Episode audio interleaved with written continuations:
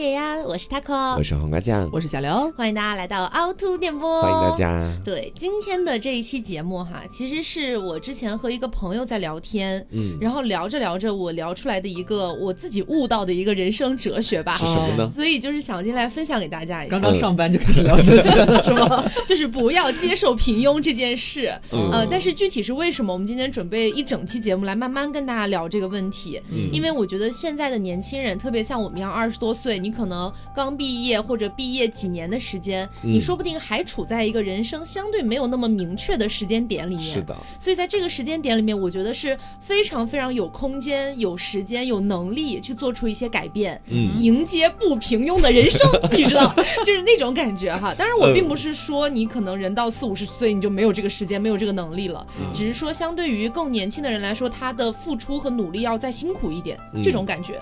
但是我觉得既然有这个机会，还是可以给大家一起来聊一聊这个话题。是。至于大家呃，就是认不认可我的这个想法，包括我不在乎，哎，我不在乎，就像我们的标题一样，老娘活了二十年了，不在乎别人的看法。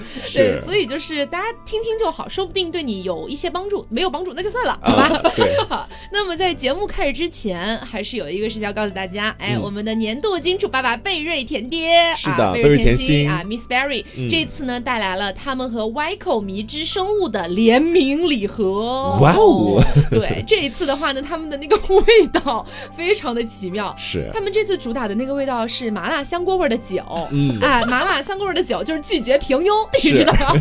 整个就是一个拒绝平庸的概念啊。嗯。所以一会儿会慢慢跟大家来聊。不过如果大家之前就已经尝试过我们贝瑞甜爹的这个酒，包括对麻辣香锅这个味道感兴趣的话，比较好奇的话，大家可以先去到他们的某宝官方旗舰店啊，也是跟之前一样的，给客服发送暗号“凹凸电波”就可以领取到我们的专属优惠券了，直接上车。对，这次的优惠力度也是非常大的。除了贝瑞甜爹之外呢，还有大家要注意一下啊，我们节目更新的时间是周日和周一，也就是九号跟十号，对吧？那么在最后的这两天，就是我们五周年纪念专辑最后的发售的两天时间了，赶快上车，朋友们！对，赶快上车啊！还没上车的，就是希望你啊自觉一点。好，那么我们就来聊今天的节目哈。嗯，今天的节目前面不是我讲到说我是跟一个朋友聊出来的吗？是，怎么聊的呢？先跟你们讲一下这个故事，我觉得还挺有意思的。就我有一个朋友吧，然后呢，他是大学毕业了之后就一直有一个自己的算是目标吧。嗯，我觉得不能算他的梦想，算是他一直想实现的一件事情。是，他为之奋斗了两三年的时间，然后呢，在前段时间就是说，嗯，告破了，就等于说是没有实现这件事情。嗯，然后没有实现了之后呢，他整个人进入了一个非常非常迷茫的阶段。他就跟我聊嘛，他说：“他可啊，你觉得我现在这个时间段我应该干嘛呢？”我说：“你除了你的这个目标，你的人生就没有别的事情可以做了吗？对啊，因为我觉得他的那个目标并不算是他的人生中一定要实现的事情，嗯，就感觉只是他自己的一个想法而已，没实现嘛。我说那那你就做别的好啦，你还有很多别的技能啊，或者你有什么别的爱好啊，你都可以去尝试啊。嗯，他这个时候就像那个叫什么被霜打了的茄子一样，这整个人非常的蔫儿，整个非常蔫儿，然后跟我说。”可是我觉得我花了这么久的时间去想要做这件事情，我以为他一定会成功的。那我现在没有成功，而且我花了两三年的时间去试嘛，他就会觉得说是不是自己的能力有问题？哦，他就觉得说是不是他一直高估了自己？是不是他以为自己是不平凡、不平庸的一个人？实际上他其实就是芸芸众生之一。哦，就跟我聊到这个，是你知道聊到这个地方的时候呢，我这个话痨哈，就特别是在跟朋友聊这种人生大选题、大命题的时候，我就会展开聊聊啊，展开说说。我当时就问他，我说：“那你告诉我，你觉得平庸的定义是什么？什么样的生活，什么样的人叫平庸的人？平庸的生活？”嗯，这个问题，请在座的两位也一起来回答一下。是，但是我想先了解一下他当时怎么回答的呀？哦，不行，这个这个这个不能偷答案，对，不能偷答案。我觉得听众。也可以想一想这个问题，就我们老把平庸、平凡这两个词挂在嘴边，你有没有真的去想过什么样的生活、什么样的状态才叫平庸？哦，这可能每个人不一样吧。对对对，那比如说你们俩觉得呢？我觉得真的是因人而异。这个，嗯，如果从我的这个角度去出发的话，我觉得平庸往往就代表着是碌碌无为，没有什么是他所追求的，就是这个样子。嗯，刘呢？他偷我的答案 啊？为什么是偷你的答案？就是因为我一直觉得，嗯，可能平庸每个人的定义不一样嘛。嗯，你不能说有些人朝九晚五，可能就是比较。规律的一个生活，看起来好像他就是平庸。我其实没这么觉得，嗯我会觉得说，其实有点像，就是他可能这个生活过着过着吧，这个人生的进程不断的推进，嗯，没有什么为之奋斗的，哪怕是阶段性的目标，嗯就只是走一步看一步，或者说是混日子啊，当一天和尚撞一天钟，这种在我这里看来可能是比较平庸平凡的。嗯嗯，好的。那么我这位朋友的答案我先不透露给你们，因为他的答案会引发一个更深的思考。哦，我现在基于你们两个人的答案，我先再问你们下一个问题。好的，嗯，我们今天是一个思维逻辑啊，一步一步往下走，我今儿玩的比。较高深呐，看来啊，今天我就是毅力镜，好吧，毅力镜就是你们刚刚说的，呃，日复一日的工作，嗯是吧？你们觉得碌碌无为算是一种平庸？嗯。那如果说有一个人，他其实是有一个梦想的，比如说他想要当歌手，嗯。然后呢，他没有那么好的际遇，于是他在北京或者上海或者深圳等等的地方去北漂或者航漂啊，不是航漂去了，就是那个什么沪漂啊之类的。是，这种情况下，他每天日复一日的去做着跟他梦想不相关的工作，嗯你觉得这算平庸吗？他在影射我哎，他在影射早年的我。不是不是，他是想要通过工作去，养梦想对，对对，哦，其实我觉得说，从我的各种观念里面来看待，我觉得这个并不算是平庸，我觉得不算，就是我觉得那个梦想至少是挺闪光的，他一直在奔赴的一个东西。对嗯那他现在可能会通过一些生活当中的工作呀什么去养他，嗯，我实在是没有办法对这样努力的人说出你很平庸这四个字。好。嗯，那么，如果我们得到这个答案之后，我再问你们下一个问题啊。嗯好如果他的那个梦想只是他的一个幌子呢？啊怎么叫是幌子呢？就是他可能打心眼儿里他已经知道这个梦想是无法实现的了。嗯。嗯。不管是因为社会还是各种各样的因素，他无法实现这个梦想，嗯。但是他没有办法彻底放弃掉这件事情，嗯。他依然在北京每天，嗯、就是说朝九晚五的去做着他可能不喜欢的工作，嗯。但是他逢人便说我这个工作是为了养我的梦想，但是他心里面可能早就已经放弃掉这个梦想了，他只是不愿意说出来。有个盼头，然后说我有朝一日其实想怎么怎么样。有很多人都是这样在生活的，其实我觉得这个如果说的现实和明白一点，就是他不想让别人觉得他是平庸啊，的，对，所以他需要套一个梦想的幌子，让别人觉得说他是一个一直在为梦想努力奋斗的人。嗯我觉得这样的人，如果我洞悉他生活的所有，我知道他嗯都是装的，嗯嗯，我会觉得说，哎呀，怎么说呢？你如果让我判定他是否是平庸的，我其实更偏向于他是平庸的那一类，就是他完全把梦想当做了自己在他人印象当中的一个筹码，这种感觉。好的。嗯呃，刘也赞同这个说法吗？啊、我其实有那么一点点不赞同。怎么说呢？嗯就是因为你追其根本的话，你觉得他好像其实已经没什么目标了，知道这个已经不可能了，嗯啊，但是逢人便说怎么怎么样。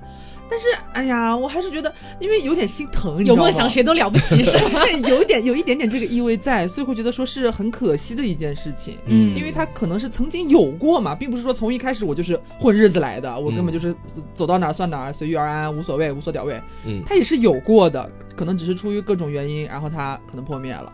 嗯，我会觉得有一点同情的意味在里边。是，好，那现在我来公布我那个朋友给我的答案。嗯当时我问了他这个问题了之后，我说你觉得什么是平庸？他反问了我，他说那你觉得呢？啊 我的答案跟你们俩很像，嗯啊，就是碌碌无为。其实不能说碌碌无为，就是每天朝九晚五，每天干着一份可能自己并不喜欢的工作，然后跟大部分人一样，每天早上挤地铁，每天晚上挤公交，嗯大概就这样的生活，我觉得是平庸的。其实我觉得平庸它不是贬义词，它是一个中性词。嗯并没有说平庸就是不好的这件事情哈。然后呢，呃，我的这个朋友就说，我觉得你说的那种还不算平庸。我说，那你觉得什么算算平庸？嗯他说是这样的，他的老家呢，在一个三四线的小县城里面啊，跟要开始黄花江影射你了吗？不是我就是是你的那个朋友是吗？不是你那个是十八线小县城，人家三四线的。好，比我还是要先进一点的反。正呢，他那个三四线的小县城里面，他有很多以前的初高中的朋友，嗯那他那些初高中的朋友里面，据他的回忆，大概有百分之九十多的人都回到了那个小县城，然后可能选择了一个工厂。或者说选择了某一个服装店啊、嗯类似于这样的县城里的工作，就去呃每天在那边也是一样的朝九晚五，然后在那样的一个三四线的环境里面去结婚生子，让自己的孩子接受这样的教育等等的，就这样一辈子过去。嗯，他觉得这个叫平庸。哦，那其实如果是这个说法的话，我会觉得说，在我们老家有太多像他这样子，就是觉得是平庸的人。嗯因为其实我身边确实也有非常多的初中或者高中的同学，在跟我一起念完书之后，不是每一个人都像我一样来到了一个大城市里面，嗯找了一份事业，可以为自己所打拼，然后每天努力，而且自己也很喜欢。嗯，我一直觉得我这种生哦活，我这种生活其实不是大多数人有的，我很珍惜这样的生活。嗯但是我在看到我以前的一些朋友的他们的朋友圈或者 QQ 空间的动态，有的人已经抱上了一个孩子，对对对，有的人可能做的哦生活是苦力的，嗯是可能要去花费自用自己的身体健康去换来那一份钱的工作。嗯我那一刻怎么说呢？就是我没有办法去直接告诉我自己说他们都是平庸的，我只觉得他们是努力的那种感觉。哦，但是如果我丝毫不带任何其他的，比如说我对他们努力的那种怎么怜惜的感觉，无情一点。对无情一点，我甚至会有点觉得他们是平庸的。对，然后他当时给完我这个答案之后，我突然一下就懵掉了，嗯。因为我在他说这个答案之前，我觉得我自己是平庸的，哦，我觉得我的生活很平常，嗯。我没有觉得说我和别人有什么不一样，我只不过是工作性质不太一样，哦，对，我自由支配的时间可能多一点，我顶多就是这样的感觉。嗯但他说，我觉得你这样的生活已经和大部分人不一样了。哦，哦，然后我才突然意识到，原来他说的平庸是他理解的那种平庸。嗯然后我就问他，我说你不愿意接受你所理解的那种平庸吗？他说他不想要接受。就比如说你们认为的平庸，你们是能接受的吗？就如果你的生活状态是你刚刚想的那种样子，其实我是不能接受的，我也不能。我说的那种碌碌无为的感觉，就好像是，嗯，就像你前面所说的，其实自己也没有什么特别要追寻的东西，就每天感觉像是一个机器一样，嗯一直在工作、工作、工作，然后回去睡觉、起床，这样的生活，我会觉得让我自己很很不像我自己。我其实我刚刚讲过，其实我觉得我也是不想要变成这个样子的。嗯但是呢，其实你那个朋友讲的，我有一点点不理解的地方，我想要再追问一下哈。嗯嗯就是他前面不是有提到说，呃，他的一些呃三四线小城市以前的同学，然后嗯最后可能选择又回到那边，然后过着很稀松平常的结婚生子啊这种普通定义上的这种传统道路，嗯他觉得这是平庸。那如果说换到大城市呢？如果他本身就生在大城市，比方说他就在北京，他一样过这样的生活，他就不平庸了吗？嗯和城市可能也是因为可能他来自一个没有那么一二线的地方，对所以在他的印象里边会觉得，如果我有一天起码先跳脱出这个社会环境、这个城市环境，他觉得可能是往前迈了一步。嗯我我会有这种这种感觉，所以我一定程度上。呃，我理解他说的意思，但是他如果一直强调这个，比方说三四线啊这种、嗯这种，我觉得其实是不太一样的。其实，嗯嗯然后说回这个问题的话，我会觉得，呃，我和黄瓜其实差不多，也不能接受。但是我的核心点是说，因为有些人就这样过一辈子，也是可能健康、幸福、快乐的。对，嗯你不能说他不好，只是可能每个人的追求不一样。我会觉得，我更希望，起码我是能做我喜欢的事情。从工作上来说，嗯那如果我每天就是朝九晚五，然后每天日复一日的去循环，其实根本就我觉得很无所谓，我也不知道我在干嘛的一件事情的话，嗯我会觉得是一件挺，哎呀无奈，但是又有点无力的那种感觉，我就会觉得这样的生活可能不是我想要的。嗯哦然后呢，紧接着我又问了他下一个问题，嗯我说：“那你既然不想要接受这种你所理解的平庸，嗯嗯你愿意为他做出改变吗？就是你可以跳脱出你的所谓的那个三四线的小县城，嗯你愿意到大城市去闯吗？”然后他突然就就是泄气，你知道吗？啊，又觉得自己不行了吗？对，为什么是这样的？就是他本身从大学毕业开始，为了他的那个目标，嗯他这两三年的时间是没有任何工作的。哦，对哦他没有在工作，所以他没有任何的社会经验，没有任何的社会阅历等等的。然后呢，我之前不是去过北京嘛，虽然时间不是很长，但好歹也是一年的时间，而且我大学毕业之后就开始进入社会了嘛。嗯他就问我，他说：“那你觉得你会建议我去北上广闯吗？”嗯我说：“我当然建议了，哪怕你不想去北上广，你也可以在准一线城市，对吧？杭州，对，杭州也没有什么问题啊。然后呢，他就说，可是我觉得好可怕。我说你觉得哪里可怕？他说，嗯，就是经常会看到有一些在北上广深闯荡的人，他们会发一些朋友圈儿，比如说哇，今天的地铁好堵，哇，我怎么又拿不到年终奖，哇，老板又在压榨我，等等等等这样的事情。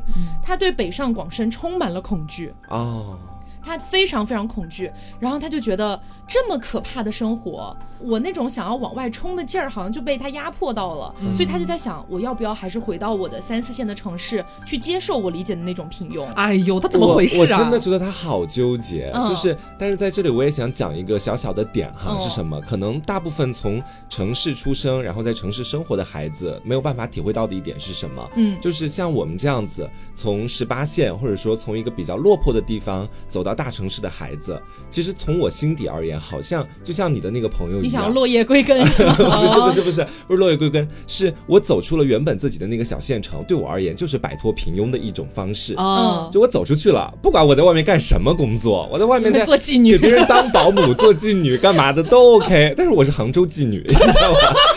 和本地妓女不太相同，就是我开价不一样。对，我觉得我，我觉得我讲这样，不知道大家能不能明白？嗯就可能从一能明白对从一个比较落魄的地方出来的人，他是会有这样的一种想法的。嗯但是我觉得我跟你那个朋友不太一样的想法是，我觉得我在尝试或者说想要去体验更多的不可能上，我会比他更大胆一点。嗯，但是他会始终把自己卡在一个临界点上，对对对，就是好像他是宁静，你知道，我想我又不想。对你听完他的故事，我的感觉其实最大的就是，好像只有一种方式，就是他能够实现他前面那一两年所奋斗的那个目标，嗯是他唯一在未来人生的解药了。哦，对对对，就这种感觉，因为他其他的方式他都有太多的考虑，嗯他把他们一一否决掉了。他全都压在这儿了。没错。然后当他对我叙述完了这么多他对于一线和准一线城市的恐惧之后，嗯我问了他一个问题，嗯，我说你去北京工作过吗？你去你去上海工作过吗？你怎么就知道一定是那样的呢？嗯他说：“哎呀，那大家发朋友圈啊，包括网上都在传逃离北上广，不都这样吗？你有你去没去？你你就在十八线，你就开始逃离了。我我就问他，你有切实的感受过，你能不能接受这个点吗？嗯你先去了，你再逃离啊！他很诚实的跟我说，我确实没有感受过。然后我就给他讲了我的例子，因为之前如果大家有印象的话，我在节目里面其实讲过，我和刘总在北京的生活，其实和大部分人在北京可能不太一样，就是我们好像没有那种就是说每天很急迫的要去赶公交、赶地铁，然后每天上班打卡，回来累得半死，没有这种。反而我们是在一个比较舒适的环境里面，你知道。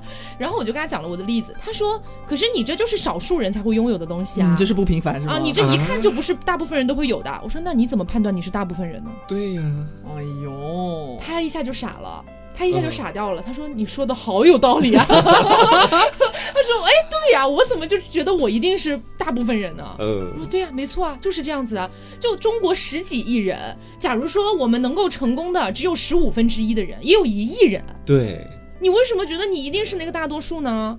然后他就像吃了一颗定心丸一样，他说：“好，那我先在杭州找工作。”我以为他现在要回去也马上收算是给他开拾行李导了。嗯，对呀、然后我跟他聊完之后，我就会发现这件事情其实是很有意思的，嗯因为有很多很多的同学们哈，包括现在也五月份了嘛，嗯马上到六月份就是大学毕业季了。嗯毕业季的时候，反正我身边能够出现的同学们问的最多的一个问题就是，Taco，你觉得我是要去大厂好，还是哦去小公司好？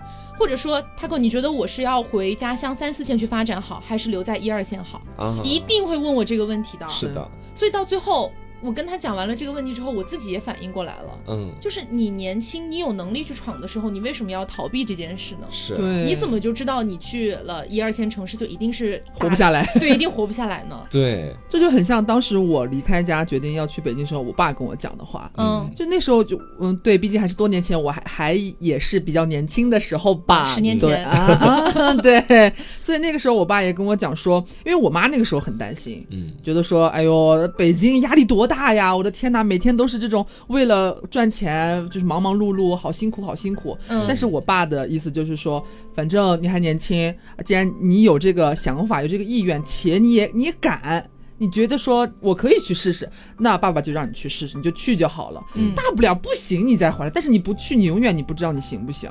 对，这就是我觉得现在社会上很可怕的一个点，大家嗯。都在就是反向贩卖焦虑，就好像我之前把北上广深的那个焦虑都已经贩卖够了，嗯然后我现在反向营销说，哎，三四线城市安稳的生活也很好，嗯也很幸福，所以其实你可以选择在毕了业之后就回到家乡，你也不用去奋斗了，你就嗯。每天、呃比较轻松的去过你的日子，也是一件很好的事情。是，是我们这里要再讲，要再强调一下哈，就是我们之前讲过，你人生当中做任何的选择择都是你自己的选择，是你自己的自由。嗯我们只是在猜想，你的人生如果多一种可能性，嗯多另外一种选择，它有没有可能是不一样的人生？嗯就是他在讨论这件事情，没有在 judge 说那些就是一回了三四线城市一定是不好的。嗯对，对我们前面就讲了，平庸它不是一个不好的词，因为绝大部分人都是平庸的。对，因为前面还有一个细节，我不知道大家记不记得，就是我们有加一个条件，就是你不喜欢当前的这份工作，但你仍旧在做，嗯然后我们会觉得说你这样的生活过得确实会有一些无聊，你自己也不开心。对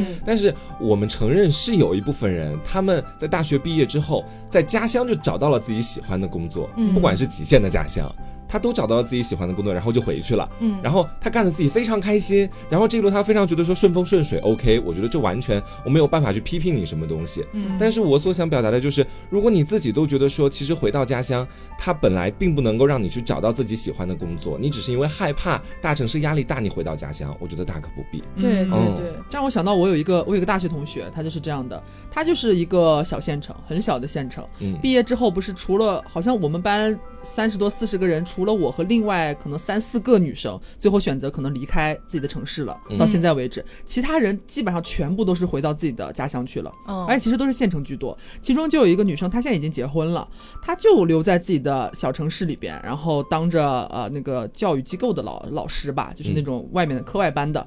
但是他同时还特别喜欢跳舞，在大学的时候他又特别喜欢跳舞，然后在他们家乡组了一个 舞团，你知道吗？就是会承接一些类似于呃小地方婚庆，不是可能会请一些表演的跳舞的在台上那那种那种吗？嗯他就很热爱。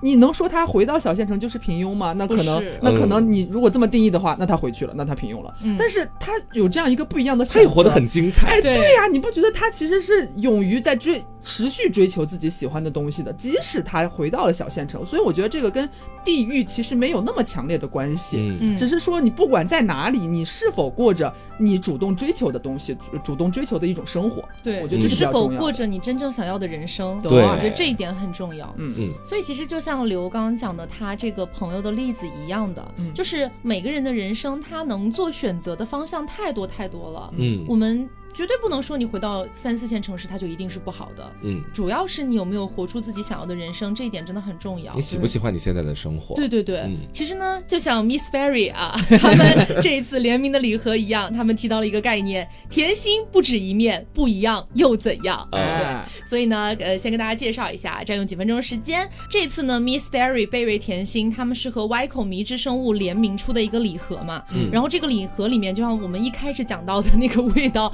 麻辣香香锅锅味说实话，真的说实话，我第一次看到这个名字，然后呃，Miss Berry 的品牌方来联系我们说想让我们试试看能不能推广的时候，我的内心是大写的拒绝。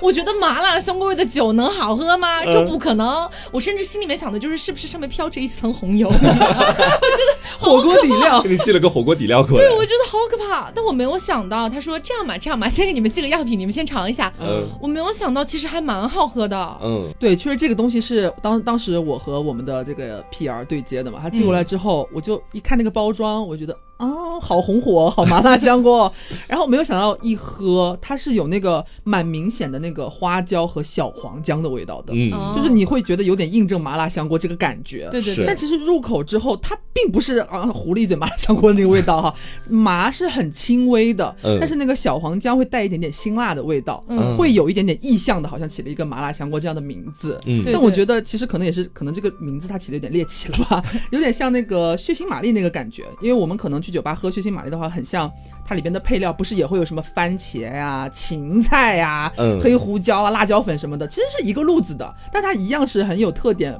很好喝的一款酒。哦，走辛辣路对线。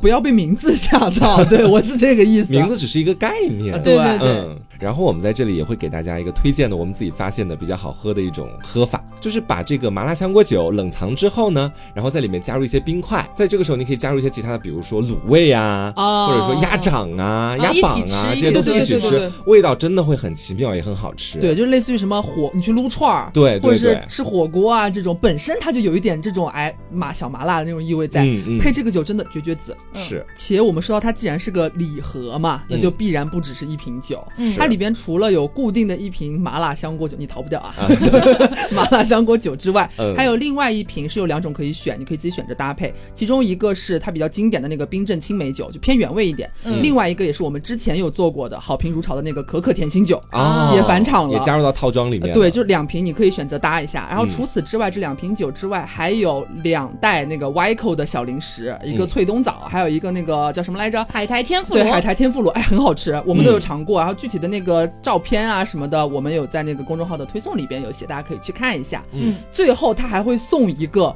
限量独家设计的野餐袋，就是你平常出去购物啊，也可以当环保购物袋去使用。嗯啊，整个包装也是 Yco 去设计的，是一个非常漂亮的礼盒。对对对。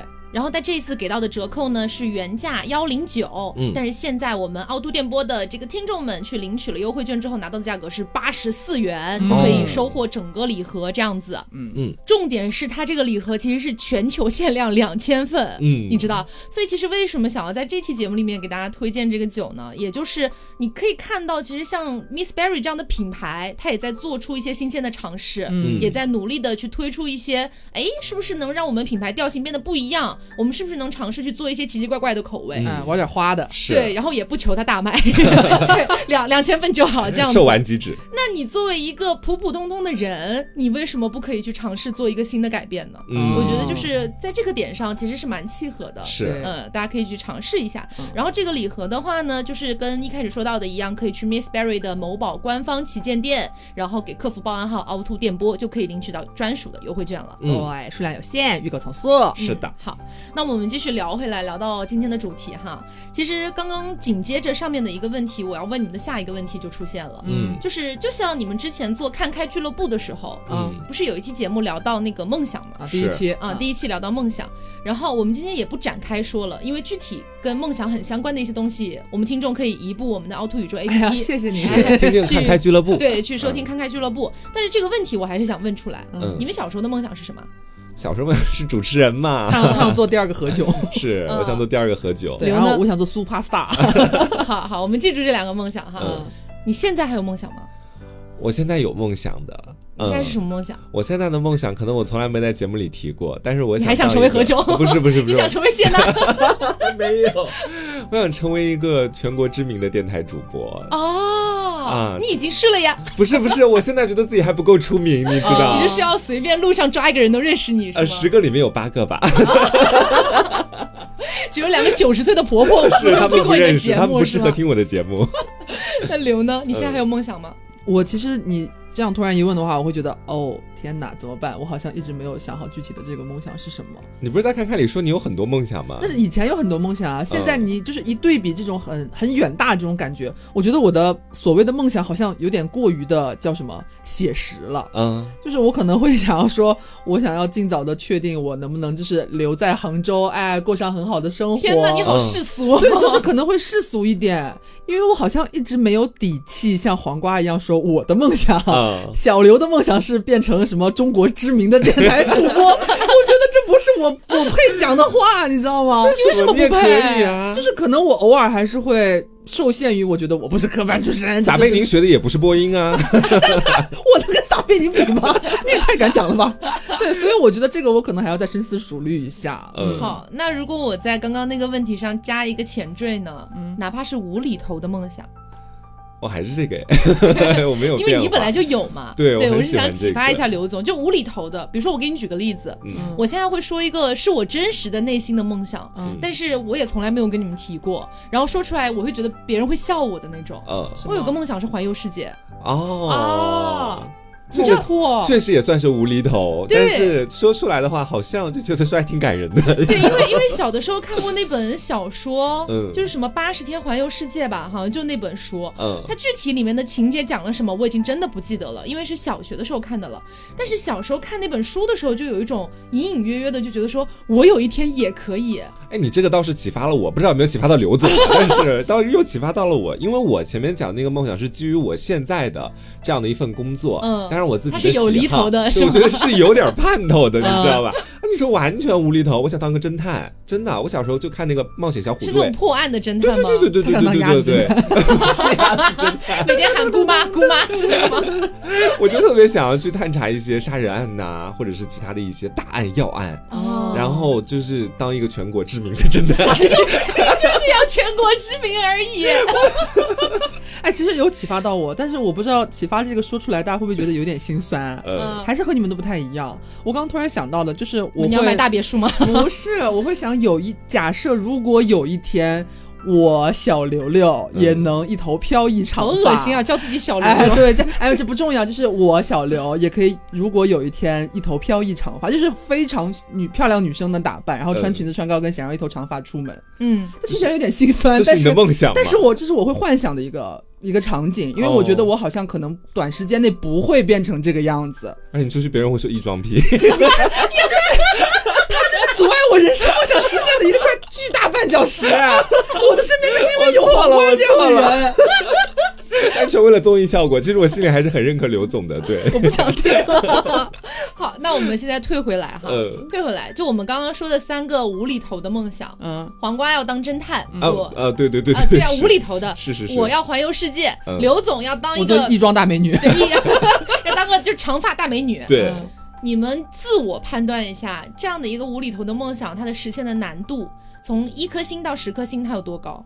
我觉得我有八颗星哎，其实就是我为什么给他八颗星，不给他十颗星啊？就是我觉得我自己还算是一个敢想敢做的人。我觉得你那八颗星主要是因为你要全国知名吧？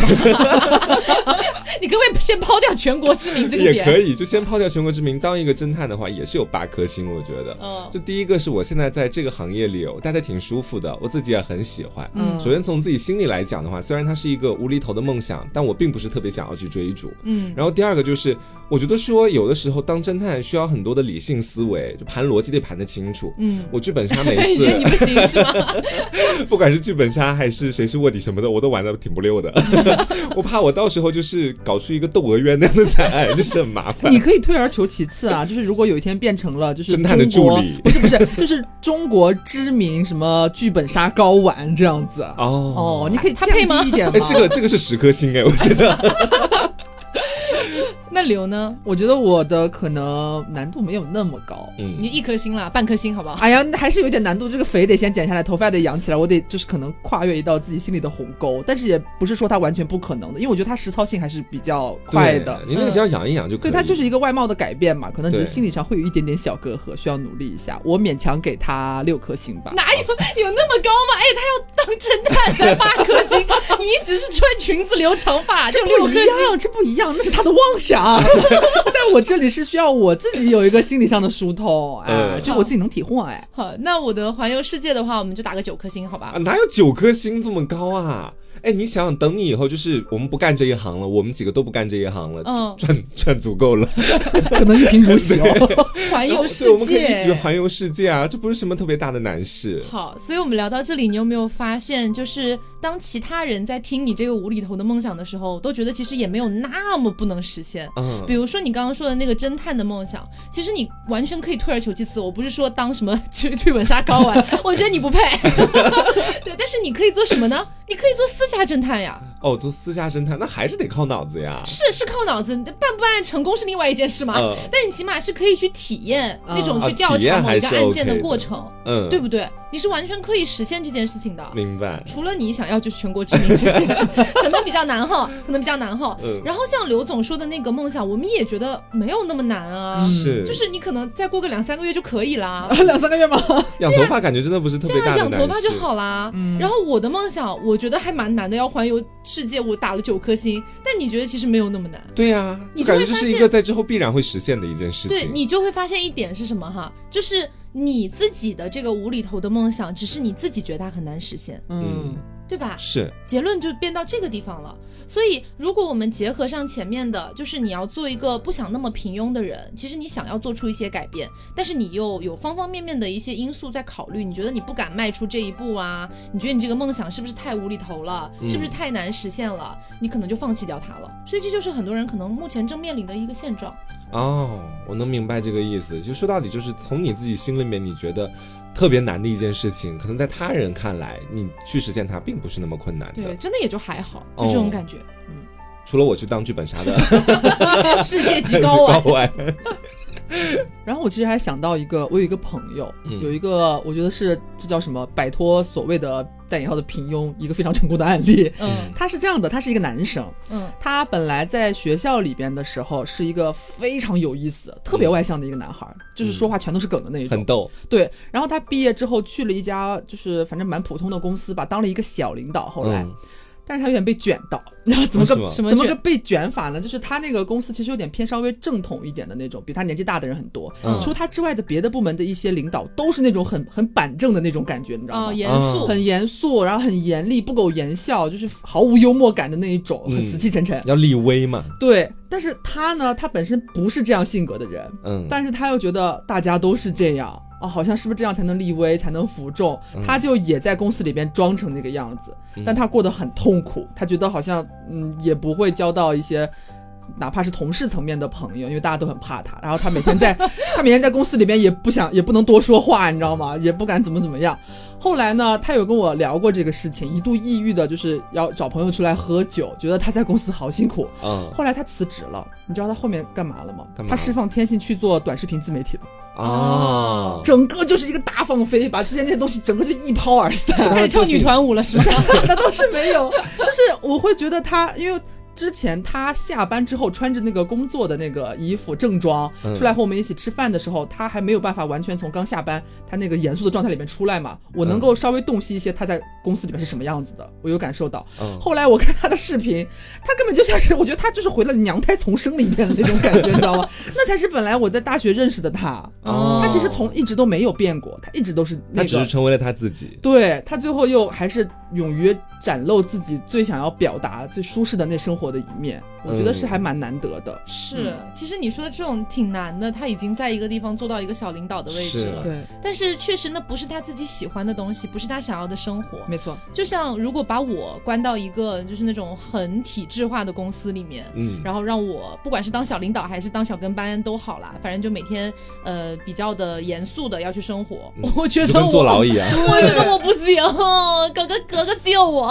嗯我觉得我肯定不行，我觉得肯定会从那个地方走出来的。嗯嗯。你说到这个，当然我想到一个正面案例，是我在大学的时候碰到的一个女生。嗯。啊，这个女生挺有意思的，她原本呢是新闻学院的，嗯。然后你们知道，就是在新闻学院里面，可能学习的课程相对来说都不会是那种播音系的课程嘛，嗯。对吧？但她自己心里面一直有一个播音梦想，嗯，然后当时刚好我们电台招人，就把她招进来了，因为本身她确实自己私下做了很多的努力，嗯。就是去练习吐字发音呐、当时我们第一次听到她吐字发音，就还是会有一些小问题，但是至少是能够让我们觉得说你有这个想法来这里试一试，是完全 OK 的了。嗯然后把他招进来之后，说真的，一开始大家会都有点看清他的感觉，嗯觉得说，因为电台里说到底还是那些学播音的孩子较多一点，对对对新闻学院的孩子会少一点，大家都会觉得说，你能激起什么太大的水花呢？嗯，然后写写稿子吧你。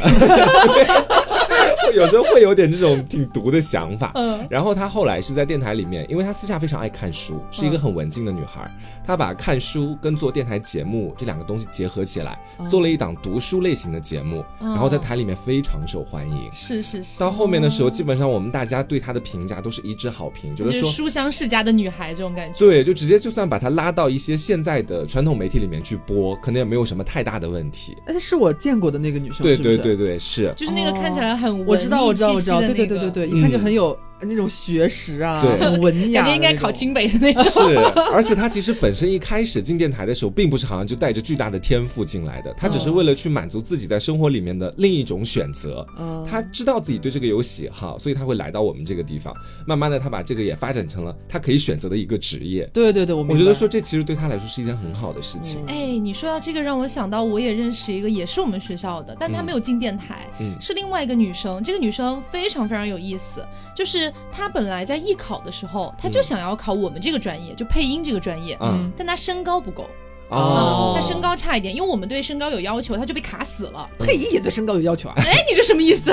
怎么回事？我们学配音的怎么这个身高不重要吗？你能够得到话筒架子吗？身高矮的话，是这样吗？反正他就是距离那个线啊，还嗯有一点距离，这样子没考上。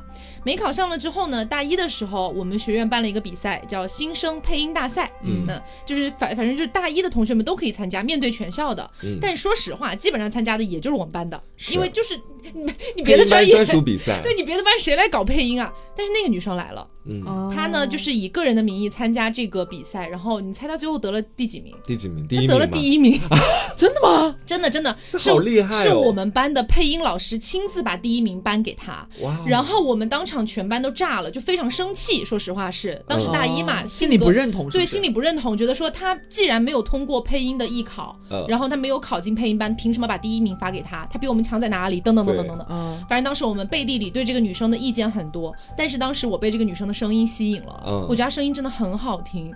然后呢，后来也倒是没有跟他做朋友，但是我室友跟他成为朋友了，啊学学子跟他成为朋友了啊，啊学学子是一个很有趣的女人。对，然后逐渐的我也跟这个女生有点熟起来了。嗯后来我就问她，我说：“哎，你这么喜欢配音？因为她大学期间都一直在学配音，嗯就是自己私底下学。是她的专业英美，我跟配音八竿子打不着。哎，我有点忘了他那个具体的怎么怎么叫了，他那个专业名字有点长。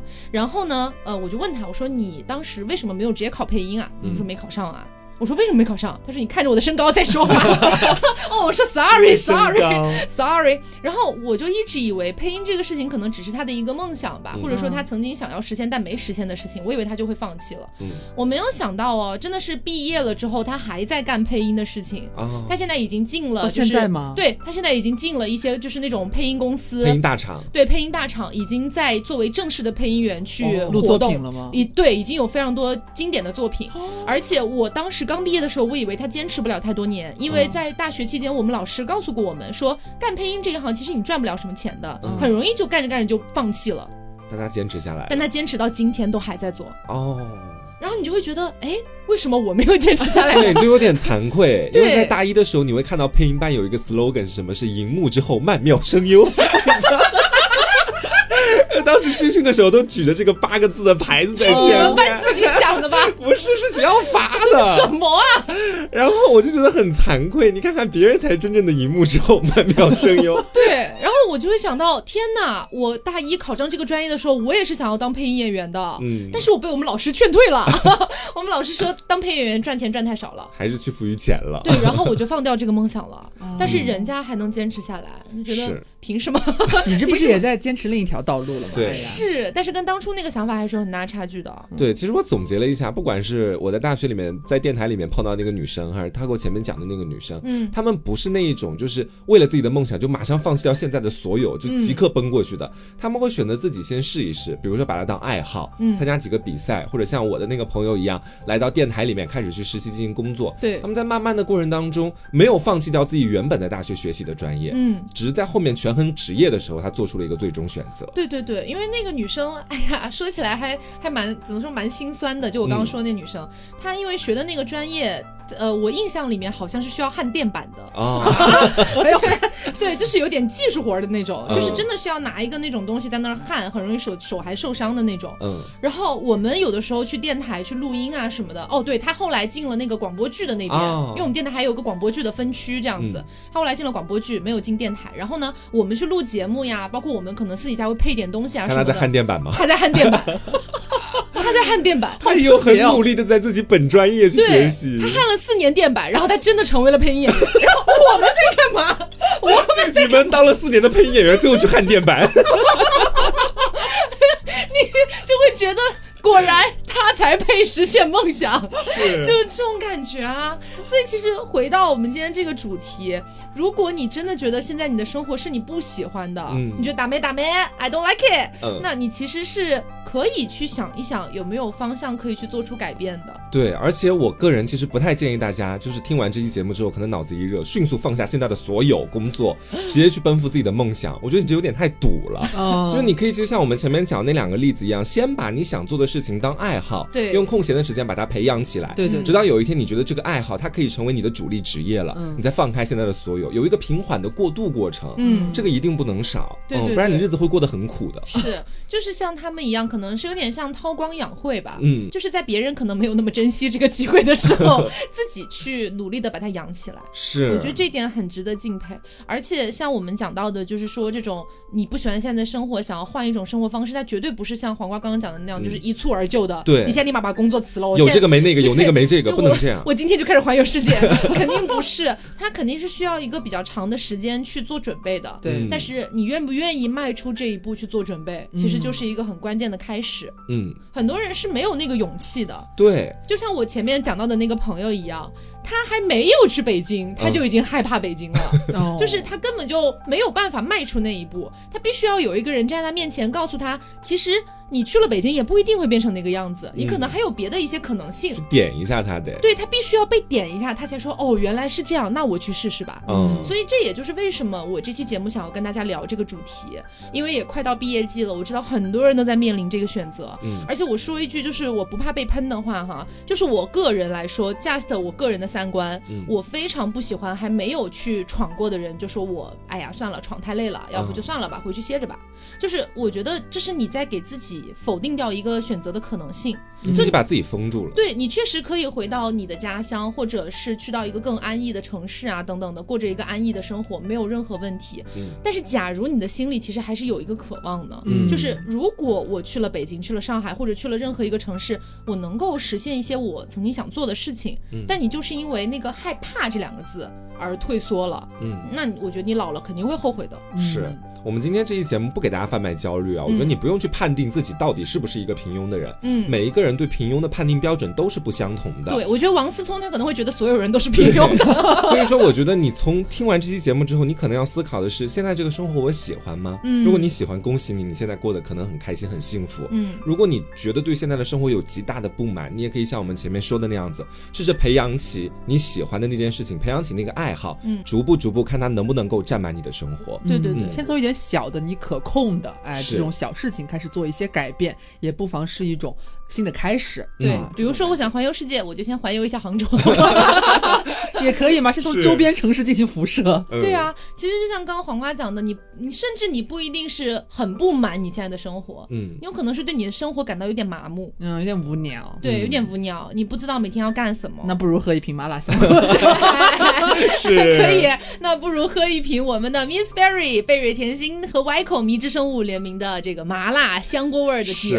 哎，具体的一些它的样子啊、细节啊、我们的感受啊等等的，我们都写在了公众号凹凸电波里面，嗯，大家可以去看一下。然后呢，也不要忘了它的购买方式，就是到某宝去搜索贝瑞甜心 Miss Berry 的官方旗舰店，嗯然后呢给客服发送暗号凹凸电波，就可以领取到专属优惠福利啦。是的嗯而且呢，它这一次的这个礼盒不是全球限量两千份嘛？是我们还要到了一份，哦 要到了一份给大家做福利，嗯大家可以去我们的微博凹凸电波参与微博转发的抽奖，对哎，抽到一位幸运听众就可以拿走这个两千分之一。已经很珍贵了。对啊我们下周开奖，大家可以去查看一下，参与一下。好的，那最后再说一下，就是最后这两天了啊，嗯我们的五周年纪念专辑到十号的晚上就会截止售卖了，嗯所以大家可以抓紧时间上车了啊，最后的一个时间节点啦。是对，然后我们的这个周年纪念徽章，哎，结束之后，哎，可能没有个一周左右就要安排发货了呢。是真的呢，抓紧呢，可漂亮了呢。嗯，那也非常真诚的希望这期节目我们讲到的一些内容，可以给到一些年轻的朋友们一些小小的建议或者思考吧。嗯其实除了年轻的朋友之外，不管你是四十岁、五十岁、六十岁、七十呃八十岁，反正就是我的感觉就是，如果你真的想做一件事情，你可能在过去的人生里面，因为一些呃客观的因素，嗯你没有办法去实现。但是只要你有这个想法，其实你什么时候都可以去实现它。嗯嗯，就这个感觉。好，那也希望大家能够喜欢。那么我是 taco，我是黄瓜酱，我是小刘。别着急，慢慢来拜拜，拜拜。